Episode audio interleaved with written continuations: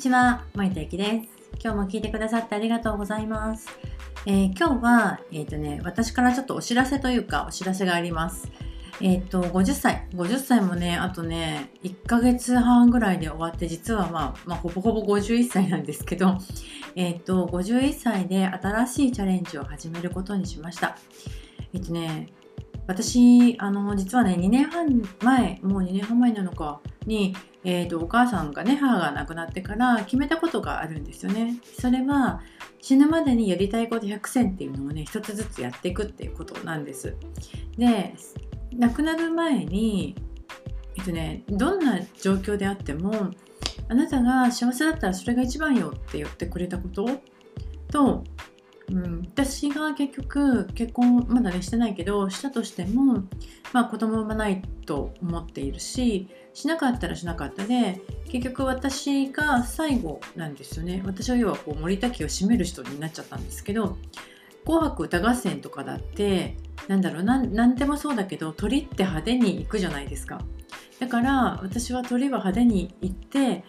で母とかおじいちゃんとかおばあちゃんとか、まあ、そのもっともっと上の人たちがつないできた思いとか命とかあとは経験みたいなも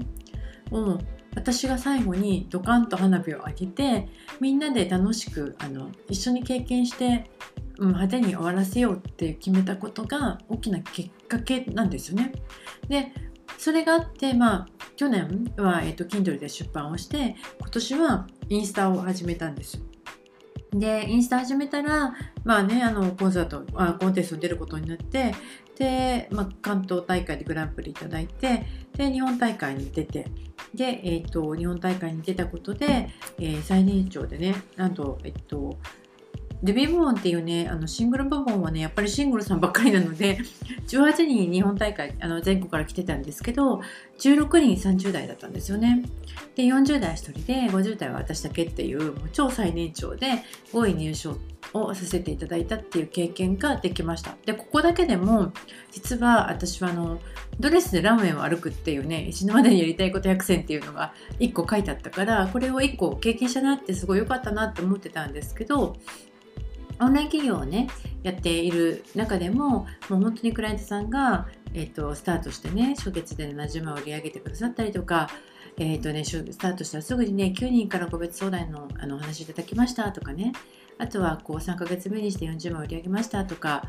うん、18日目にしてねアメトピ計させましたっていうのお話をねいただいたりとか本当にねたくさんの方が新しいステージと人生を変えていかれました。で私はその時間をシェアしていただいたことをすごくね嬉しいなと思って見ていました。でそんな2020年あ2020年が終わって終わる頃そして今ですよ。今伊手座の新月の今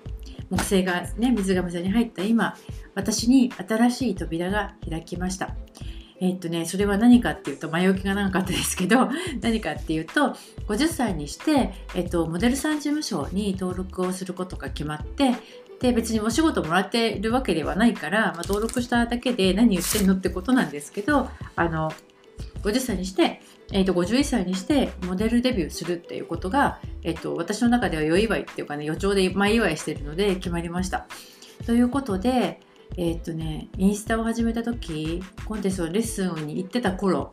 で私がねそんなモデルとして登録するなんてなんか思ってもいなかったしそんなこと考えてもいなかったんですよね。ただインスタ始めてただなんかレッスンが楽しくってでレッスンしててその内容をあの自分のねあの届けているセッションの中でお届けできればいいななんて思ってやってましたけどまさかのまさかのまさかです。コンテストに出たことであのお会いできた先生がたまたまねモデル事務所さんにご紹介してくださってで私に新しい扉が開いたわけです。でこの話ねあのモデルの話をいただいた時って実は、まあ、50歳だしなとか え50でモデルとか私なんてって思う意は全く実は私なくってなんかあまた楽しそうとかっていう軽いノリだったんですよね。だってねあのチャレンジしなくたって別に今と変わらないしチャレンジしたらもしかしたら新しいことができるかもしれないしできなくったってなんだなくなるものってないんですよね。なくすものなんて何でも何にもないんです。なんかたまにねあの他の方からのバッシングがあって言う方いらっしゃるんだけどバッシングってバッシングじゃないんですよ。あの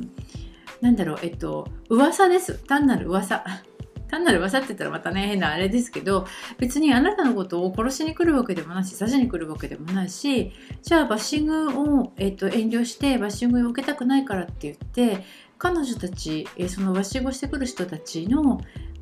のために生きることがあなたの人生かって言ったら絶対そんなことないと思うんですよね。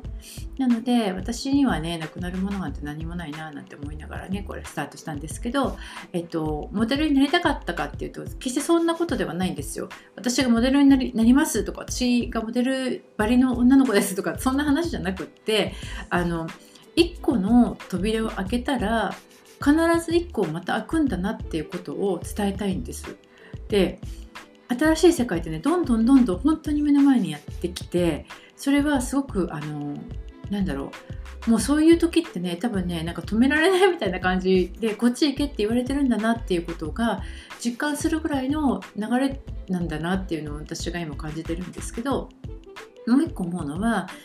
新しい扉みんな開きたいって思うじゃないですか。変わりたいとかあこれやりたいとかあれやりたいとか思って1個やるんだけどでも用意されている新しい扉っていうのは自分が思ってるものと違うこともあるんだなっていうことなんですよね。私はインスタを始めた時もちろんこう集客したかったし、えっと、自分の起業のメッセージを届けていたつもりだったんです。つもりね。つもりだったんだけど開け開いた扉っていうのは全く違う扉だったっていう結論なんですよね。だから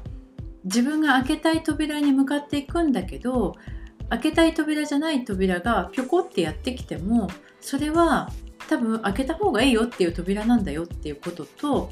そうは言っても行動しなければねあの発言しなければその扉っていうのは絶対永遠にやってこないからだからこそ今12月22日まで2021年にどうなりたいのか。もう今まだね新月パワーもあるし木星は移動してきるしえー、と12月22日にはねグレードコンジャクションっていうね大きな流れがやってきます。その時にどうなりたいかっていうのを決めてしまってできればねあの宣言しちゃってください。